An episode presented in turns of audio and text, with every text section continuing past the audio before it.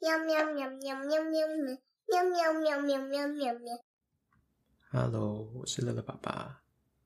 今天这一期一样也是闲聊。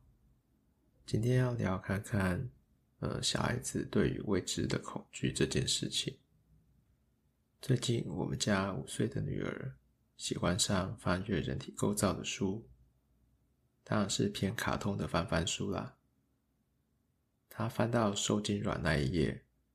他就问我说：“我小时候也是一颗在妈妈肚子里的卵吗？”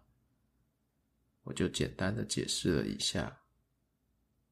对啊，不过你越长越大，越长越大，大约十个月的时候，就从妈妈尿尿的地方生出来哦。女儿看起来有点似懂非懂，她又翻到下一页。上面画着一个妈妈在产台上，有医生和护士在旁边的卡通图片。那这张呢？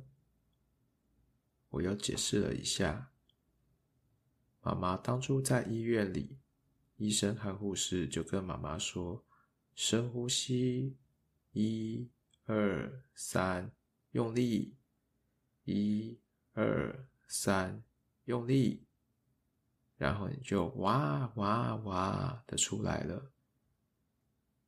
那这张呢？他指着另外一张小宝宝脐带用夹子夹着的图片。哦，这个是脐带护理。刚出生的小宝宝脐带还有一部分在肚脐那边，每天都要帮他清理。过了一阵子，他的肚脐就变得跟你一样喽。孩子的恐惧往往是在睡前才浮现出来的。躺在枕头上，正要关灯的时候，他突然想到什么似的，坐起来问我：“ 我如果生宝宝，也会像妈妈一样，从尿尿的地方生出来吗？”嗯，不一定呢。有些人是开刀从肚子生宝宝，有的人是从尿尿的地方生出来的。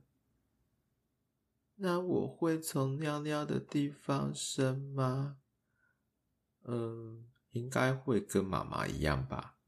从尿尿的地方生出来，隔天就可以下床走动喽。哄完女儿睡觉后，我擦了擦额头上的冷汗，呼。我事后检讨，是不是可以用更故事化的方式解释？像是借用云上的阿里的概念，解释小 baby 是在天上看着父母，挑选好了才下来的概念。好吧，其实我也不知道，再想看看有没有更好的表达方式吧。我们当父母的，当孩子丢出直球来的时候，就是要直球对决吧。希望我们都成为一个不要逃避的大人。今天就聊到这里吧，拜拜。